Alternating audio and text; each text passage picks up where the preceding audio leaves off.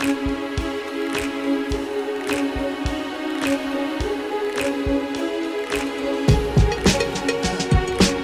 Bonjour à toutes, bonjour à tous et bienvenue dans Séance Tenante, le podcast des cinémas pâtés. On vous parle cette semaine des sorties du 8 mars 2023 en compagnie, comme la semaine dernière, de Lisa. Bonjour Salut Alexis Comment ça va? Ça va et toi? Bah c'est super. Elle est déjà hilar, autant vous dire qu'on va se régaler. Cette semaine, on va vous parler de Mon Crime, le nouveau film de François Ozon, et l'amour dans tout ça, une comédie romantique anglaise. Et puis on finira cet épisode en vous parlant, euh, dans un sujet focus, du retour de la saga Scream au cinéma, avec Scream 6, qui est sur nos écrans cette semaine. Mais donc, comme je vous le disais, on commence par notre label coup de cœur de la semaine, c'est le film de François Ozon, Mon Crime, avec Nadia Tereskevich, Rebecca Marder et Isabelle Huppert. J'avoue que sa mort soudaine est l'un des événements les plus heureux de ma vie. Monsieur Montferrand m'a sauté dessus. Enfin, mademoiselle, C'est un vieux cochon. Et elle aurait 5 ans de prison. pas forcément. Légitime défense Alors c'est moi. Vous avouez, je suis le plus heureux des hommes. Moi aussi. Enfin, des femmes. Mon crime, c'est le retour de François Ozon, euh, presque j'ai envie de dire à la, à la comédie de boulevard, hein, Oui, euh, dont, il a, dont il a l'habitude euh, maintenant. Euh, il clôt sa trilogie initiée par huit femmes, qui s'était ensuite... euh, alors c'est pas vraiment une trilogie euh, dans le sens où les films ne se suivent pas, Non, mais dans l'univers, euh, l'ambiance. On est dans une, dans une même approche à chaque fois. Euh, il y avait eu donc huit femmes, puis Potiche. Aujourd'hui, Mon Crime. On est dans un film avec un, un univers, euh, comment dire, graphique, enfin une, une direction artistique très euh, visuellement très marquée. Oui, Euh, presque proche d'une BD, dirais ouais, d'un roman graphique. Mais voilà, il revient à ce style de cinéma euh, après des films peut-être au sujet un peu plus lourd, disons, un peu plus sérieux, Un petit peu, légèrement. un peu, ils sont un peu moins légers. C'est-à-dire qu'il y avait eu euh, Été 85, suivi euh, de Tout s'est bien passé, euh, qui était un film sur la fin de vie, Ouais, Sur avec, avec, André Dussolier, Et merci, Sophie Marceau. et Sophie Marceau, tout à fait. Donc voilà, on est sur un registre bien différent, parce que là, c'est vraiment Mon Crime, une comédie, une pure comédie de cinéma, portée par un, par un casting très vaste. hein. ouais, une troupe de Euh, comédiens. Ouais, c'est ça. Ça, c'est- le terme qu'il utilise, ouais, François Ozon, euh, pour raconter euh, euh, la façon dont il a constitué son équipe, euh, sa distribution pour, euh, pour ce film-là. Il parle vraiment de troupe pour incarner euh, tous ces personnages. Tu parles de troupe justement, et ce qui est intéressant quand tu regardes tout le casting, c'est que il a réussi à mélanger à la fois, je dirais, des acteurs de, je dirais pas de la vieille époque, mais des acteurs qui sont déjà euh, Très installés. très installés Ouais. dans le paysage français, dans le paysage du cinéma français, avec cette nouvelle génération qui nous arrive. Bah, justement, on a Rebecca Marder qui vient de Simone, on a Nadia, Nadia Tereskevich qui, euh, qui nous vient des Amandiers. Tu as réussi à le faire. J'ai réussi à le faire, tu as vu. Il y a aussi Isabelle Huppert. Dussolier, Lucchini euh, à côté. Et, euh, et c'est il y a de hyper tout en fait. Il y a- intéressant il y a, de des, mélanger il y a des acteurs populaires de cinéma et des acteurs de Il y a théâtre. Danny Boone. Euh, Danny Boone, Lucchini, euh, Las Palais. Enfin, vraiment, il y a, il y a une, une- pléiade de On comédiens sent qui est. fait plaisir, en fait, euh, C'est ça. François Ozon. Ce qui est assez étonnant, c'est de voir Danny Boone avec cet accent Ouais. marseillais, parce que voilà, quand on imagine un, un promoteur immobilier euh, du sud de la France, euh, on pense pas tout de suite à Danny Boone pour l'interpréter. Le Non. fait est que euh, le fait est que euh, il, y arrive avec brio. et, ça- et puis, il y a un côté très touchant à son personnage, finalement. Ouais. On découvre un peu un, un côté caché, une facette cachée à un moment du film. et je trouve, ça, je trouve ça hyper touchant qu'il l'ait apporté. Mais Ozon ouais, arrive à, à- à créer une, une distribution vraiment intéressante, c'est-à-dire qu'il donne, des, il donne à ses seconds rôles une vraie place et une Mm. vraie opportunité bah, de, voilà, de, de montrer ce qu'ils savent faire. Euh, c'est drôle, c'est en même temps très enjoué. Il y a une. Il y a, comment dire, une, ouais, on disait une direction artistique, c'est-à-dire que visuellement, il y a un truc très intéressant qui se rapproche, comme on le disait, de, de Huit femmes et de Potiche qui, ont des, qui sont vraiment des films où, le, où tout l'aspect, euh, comment dire, euh, artistique presque de, des- des costumes, des décors est un personnage à part entière Mm, et, fait. et est, un, est un marqueur ultra fort. Et euh, en interview, ce que dit Ozon, c'est que quand on lui avait proposé, euh, quand euh, son, équipe artistique, donc euh, des, costumes, des décors, lui propose pour la première fois des choses, enfin des, essais, il trouve que c'est trop terne en fait. Il veut donner. veut donner une couleur à ça pour emporter le film vers, vers d'autres horizons. Quoi. Non, mais il a tout à fait raison et ça marche bien. Et je trouve que hum, quand on est passé du coup par Tout s'est bien passé et Été 85 juste avant, il y a une fraîcheur qui se dégage du film, de Mon crime. Autant que ce soit justement, comme tu disais, de sa photographie, de sa mise en scène, de sa troupe d'acteurs. Ça fait vraiment plaisir de voir qu'il n'a pas perdu de, son, de ce petit brin de folie, en fait, que, avec lequel on l'a aussi connu par Bifam et Potiche, etc. Et, euh, et je dirais aussi que. hum, c'est intéressant parce que, enfin, tout à l'heure, tu parles, on parlait de BD et on parlait aussi de, du décor qui est un acteur finalement. Ouais. Et il y a tout aussi ce côté euh, who done it Oui, en oui. fait au, au film. Et je pense que cet aspect-là, euh, ce genre de, de cinéma, va de pair avec euh, ce qu'on disait sur le décor, les costumes euh, assez colorés, euh, cette mise en scène et, ce, vaste casting, encore une fois. Mais le tout dans, dans une espèce de reproduction euh, très fantasmée du Paris des années 30. Ah, totalement. Et c'est ça qui est, qui est ultra marrant, en fait. C'est le ce souci du détail dans le, le travail sur les costumes. Parce que, enfin, on, on avait justement, on a eu François Ozon et Danny Boone en interview, et François Ozon disait euh, pour, euh, il pensait pour le personnage Danny Boone à un espèce de, de- de Clark Gable. Ce qui a fait plaisir du coup à Danny Boone, parce que c'était plutôt un, beau compliment. plutôt un beau compliment.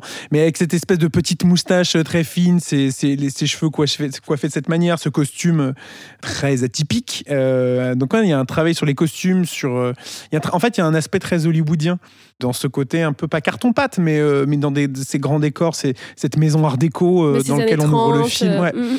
Et, et, et ça, je trouve que ça donne une couleur et une patte ultra intéressante.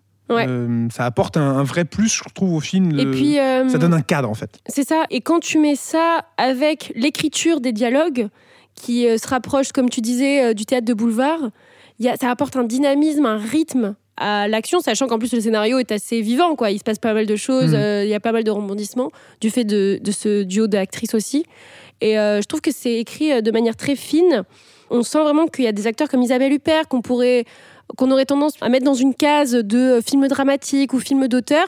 Là, on sent qu'il y a une spontanéité de sa part. Enfin, je sais que ça a été un de mes coups de cœur et une sorte de, décou- de re- redécouverte finalement d'Isabelle Huppert, dont on parlait la semaine dernière dans La Syndicaliste, qui est un autre registre par exemple.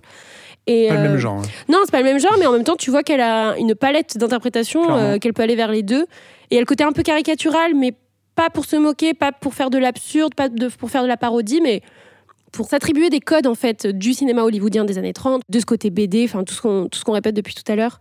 Et il faut en revenir aussi au duo d'actrices, euh, qui est Qui formidable. est formidable, qu'on qu'on connaissait euh, notamment pour Simone. Simone, ouais. euh, Et les Amandiers. et les Amandiers, dans lesquels ces, ces deux actrices ont été révélées. Alors, ce qui est marrant, c'est qu'à l'époque où Mon Crime est tourné, ces films ne sont pas sortis. Et donc, ces, ces actrices-là sont encore inconnues du grand public et, et leur travail n'est connu de François Ozon que bah, via le- les castings, en fait. C'est un bel alignement des planètes Ouais. pour elles. On disait sur le duo, le- la brune et la blonde, Ouais, c'est ça. La, a beauté, l'intelligence. Il y a euh, vraiment ce truc de- de- d'essayer de, déconstruire les codes du, du, du buddy movie, enfin du duo Ouais. comique, avec oui voilà le- la brune et la blonde, espèce de complémentarité en mode euh, la, la tête et les jambes, quoi, grosso modo. Une qui est peut-être un peu plus euh, un- Cérébrale. C'est ça, et l'autre qui est un petit peu plus dans le paraître et dans l'image. Là, il essaie justement, il casse tous ces trucs-là. Et il s'en amuse. Et on voit que ça fait plaisir à ses comédiennes, on voit que ça fait plaisir Ouais, à tout le monde. Et c'est ce qui marche dans puis- le film. Quoi. Et puis c'est intéressant de voir en fait des personnages euh, féminins euh, monter un, un coup finalement, une, une sorte d'entourloupe pour, euh, pour s'attirer des bonnes faveurs égoïstes. Et c'est bien de dépeindre ces, ces personnages féminins un peu avec un peu plus de d'humour et un côté un peu cynique, acerbe, j'aime bien. Mon crime, c'est notre label. L'autre regard, c'est donc cette semaine au cinéma, tout comme Et l'amour dans tout ça, euh, une comédie romantique anglaise, un film réalisé par Shekhar Kapoor avec Lily James et Shazad Latif. Je vais me marier. C'est vrai? Qui est l'heureux élu? Bah, J'en sais encore rien. Comment ça, t'en sais rien? J'ai pris l'option mariage arrangé. Enfin non, mariage assisté, comme on dit aujourd'hui. Et l'amour dans tout ça Ce qui compte, c'est d'apprendre à aimer la personne avec qui on est. Dans le genre syndrome de Stockholm C'est une comédie romantique qui est à l'affiche cette semaine euh, avec, donc, comme on l'a dit, euh, Lily James et Shazad Latif. C'est un super duo de cinéma. C'est une histoire euh, assez intéressante dans la forme puisque ça raconte le mariage euh, arrangé ou assisté plutôt. euh, J'utilise les termes des personnages dans le film de, de, de- de ce personnage d'origine euh, d'origine pakistanaise qui justement euh, est installé, habite à Londres, euh, vit, vit sa vie de, euh, je crois qu'il est médecin et, euh, et grosso modo, il, veut suivre l'exemple de ses parents en se disant euh, ben Moi, j'ai envie de faire ce que vous avez fait, vous, vous êtes aujourd'hui heureux, j'ai envie de vous faire confiance et de, et j'ai envie que vous m'aidiez à trouver ma future compagne en fait. Et je trouve que le, la façon dont c'est raconté, c'est pas du tout euh, euh, larmoyant, euh, c'est pas du tout un drame, c'est c'est vraiment une comédie romantique au sens euh, le plus anglais possible hein, de ce que le cinéma anglais peut. Les Anglais sont assez doués C'est là-dedans. ça, ils ont plutôt l'habitude. Ils en ont fait quelques-uns, quelques-unes plutôt. Et du coup, ce, postulat de départ est, est vachement intéressant. Donc ça, c'est le personnage de, de Shazal Latif euh, qui, va, qui a demandé à être assisté dans, justement son mariage. Euh, sa voisine n'est autre que Lily James, qui est documentariste et qui va faire un, documentaire sur, euh, sur, cette, aventure dans laquelle son, son ami et néanmoins voisin, ou l'inverse plutôt, s'embarque. C'est un super duo de cinéma. C'est vraiment dans la lignée pure de, de toutes les comédies romantiques euh, anglaises, mais réussies. Il y a Emma Thompson dedans, qui joue la mère de, de Stopolisa Non, mais, euh, acquiescée. mais oui, mais je l'aime. Très bien, tu, tu as une déclaration à faire à... I love you. Ah bah Voilà. très bien. Elle, Elle nous écoute. Bah oui. Et c'est peut-être le, le seul passage qu'elle comprendra de l'épisode. Donc euh, on espère qu'elle aura tenu jusque-là euh, pour écouter ça. Mais, euh, mais voilà, elle est super dedans. C'est un, un film qui est assez touchant. Puis voilà, Lily James. Qu'on avait découverte dans Yesterday. Enfin, dans le, Alors, dans le- découverte, enfin, pas découverte, ouais, mais dans le format comédie, je dis. qu'on avait vu à la, comédie romantique dans, dans Yesterday, en effet. euh. Qui était très réussi aussi. on la connaît euh, peut-être le plus pour, euh, Cendrillon. pour Cendrillon de, de Kenneth Branagh et puis pour la suite de Mamma Mia. Mamma Mia, Here We Go Again, bien Eh oui. sûr. Euh, C'est reparti. Et bien sûr, c'est reparti pour un tour vivement le 3. hein. Oui. Ça, on, est, on fera un épisode Je me demande comment il spécial. comment il s'appellera. Euh, il s'appellera, j'en sais rien. C'est euh, re re reparti. c'est- we, et we go again again, probablement. Et l'amour dans tout ça, euh, une, une chouette comédie romantique anglaise euh, que nous vous conseillons d'aller voir au cinéma. Et on parle dans cette deuxième partie de l'épisode sur euh, bah, l'un des grands rendez-vous hein, de cette semaine. C'est la sortie de, Scream 6, un film à découvrir dans les cinémas pâtés en 3D, en 4DX et en Dolby Cinema. C'est un film réalisé par Matt Betteleni, Holpin et Tyler Gillette, Gillette, qui sait, avec Melissa Barrera, Courtney Cox et Jenna Ortega. Je vis avec ce secret. Il y a une noirceur au fond de moi. Il m'a suivi jusqu'ici. Et il va continuer à nous traquer. On se casse. On a un passé en commun. Il est différent des autres Ghostface. C'est quoi cet endroit? Un sanctuaire. On l'attire ici. Et là, on le bute. Allô? On va jouer à un jeu. Mais avant de revenir sur le nouvel opus à découvrir cette semaine au cinéma, Scream 6, on revient, comme on le disait en début d'épisode, sur cette saga Scream initiée en 1996 par un certain Wes Craven, qu'on connaissait déjà pour euh, de très jolis faits d'armes, euh, La colline à des yeux, notamment. en 1977. Oh, même année que. Euh, bah, Star Wars. Exactement. Voilà, C'était un, tu- petit jeu voilà, comme ça. Tu as d'autres questions T'as C'était- d'autres questions pièges comme ça? Voilà Tu C'était veux me vraiment- tester C'était vraiment cadeau. Euh, Star Wars, exactement. C'est pas du tout le sujet de cet Non. épisode. Euh, mais donc, euh, voilà, Wes Craven, donc, qui, qui euh, apporte un espèce de 109 quand même assez incroyable avec ce, ce premier opus de, de Scream sorti en 96. Bah, C'est-à-dire qu'il était déjà. En fait, il avait déjà fait un peu de slasher parce qu'on lui doit aussi Les Griffes de la Nuit. Absolument. C'est un de ses films notables, on va dire, dans les années 70-80.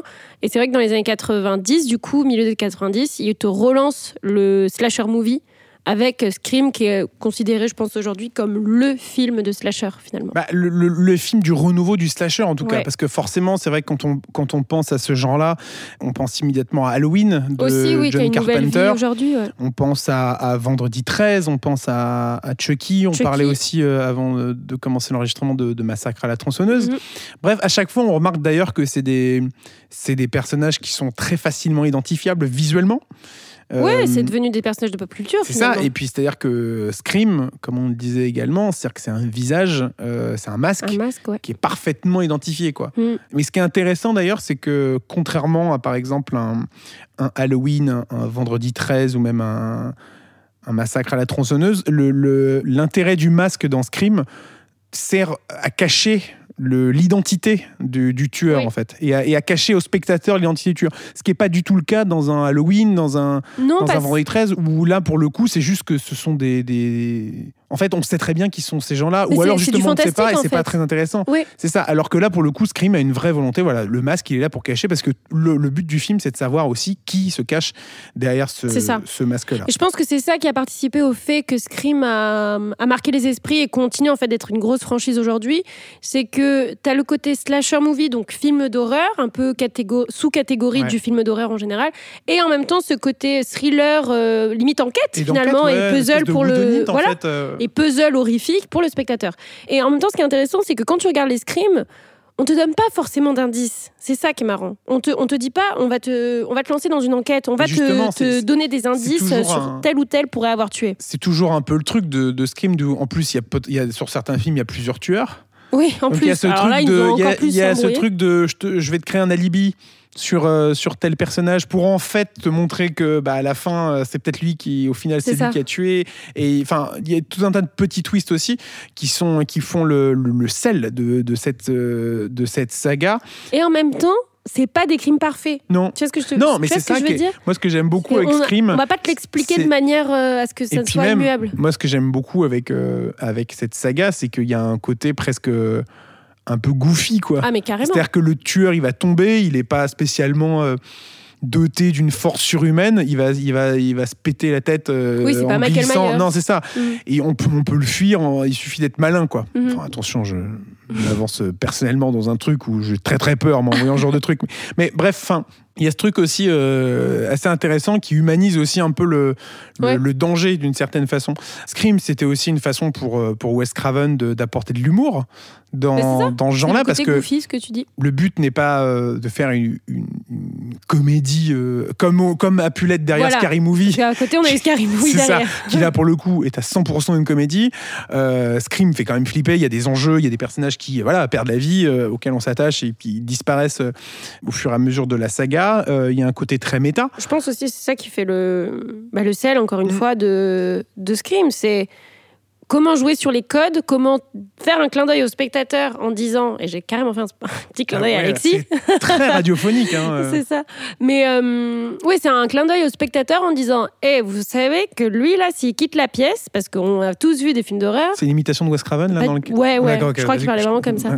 Non, mais il a, il a ce côté si on sait que ce personnage va quitter la pièce, on sait qu'il va mourir. Et Ouais. en fait, tous les spectateurs sont au courant, tous les acteurs, limite, sont au courant, le, le metteur en scène est au courant, et on y va à fond quand même. Et on l'assume complètement. Et c'est ça qui est, qui est hyper Et qui est ça, génial. et ça commence dès le départ. Euh, première scène, premier Ouais. film, Drew Barrymore, Mhm. euh, qui apparaît dans le film, qui est à l'époque, une, enfin qui est toujours, mais une grande star de cinéma, une grande personnalité publique, qui va la tuer Ouais, en une scène, quoi. c'est ça, Et en au, cinq minutes. au bout d'un échange téléphonique euh, avec justement ce, ce tueur qui va lui poser des questions sur.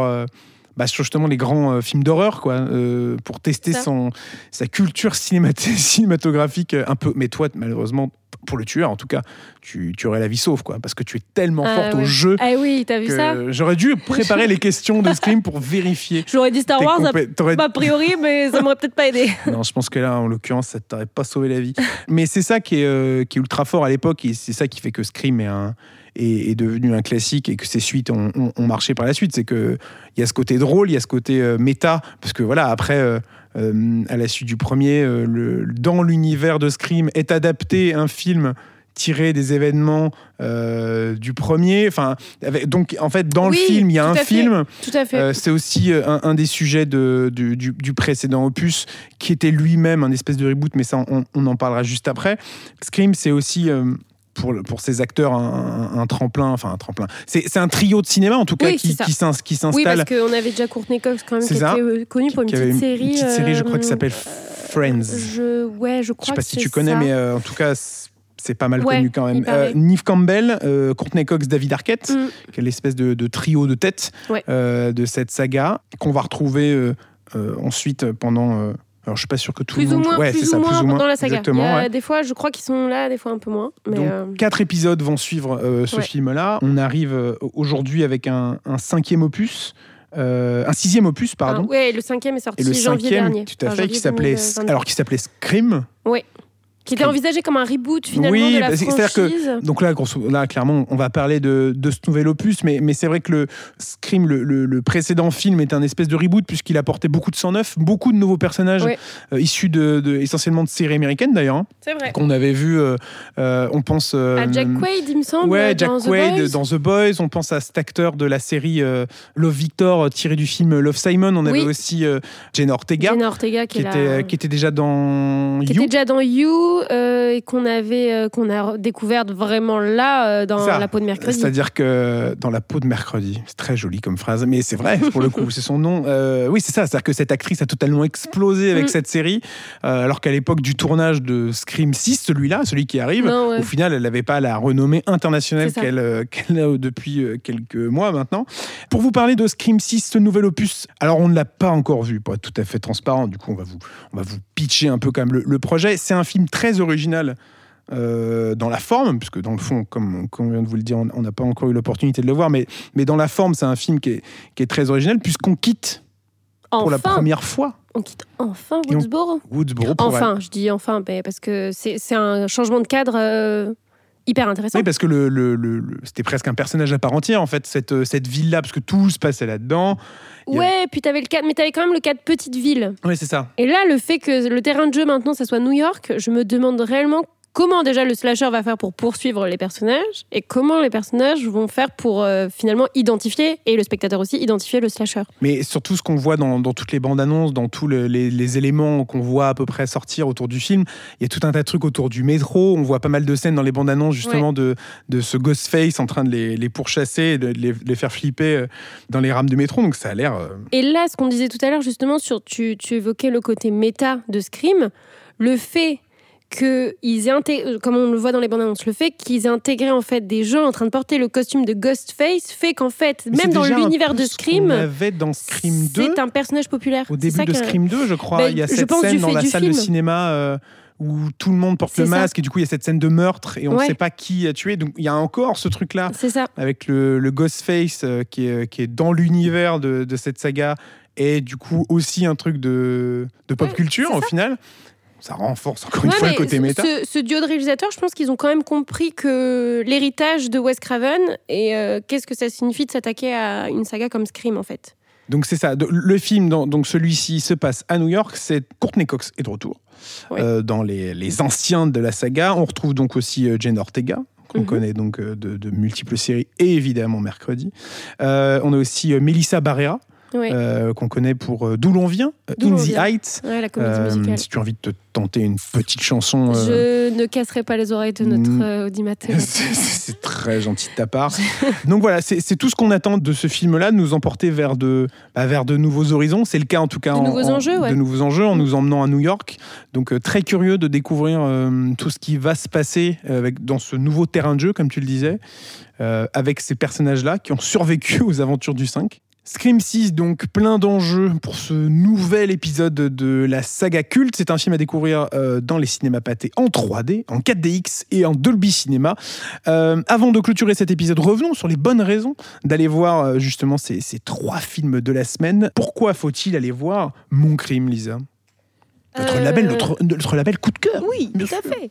Pour le côté théâtral et troupe de tout ce que convoque le film finalement par rapport au théâtre. Et moi, j'ajouterais pour l'aspect euh, hollywoodien, euh, l'aspect euh, grand studio de cinéma, grand costume.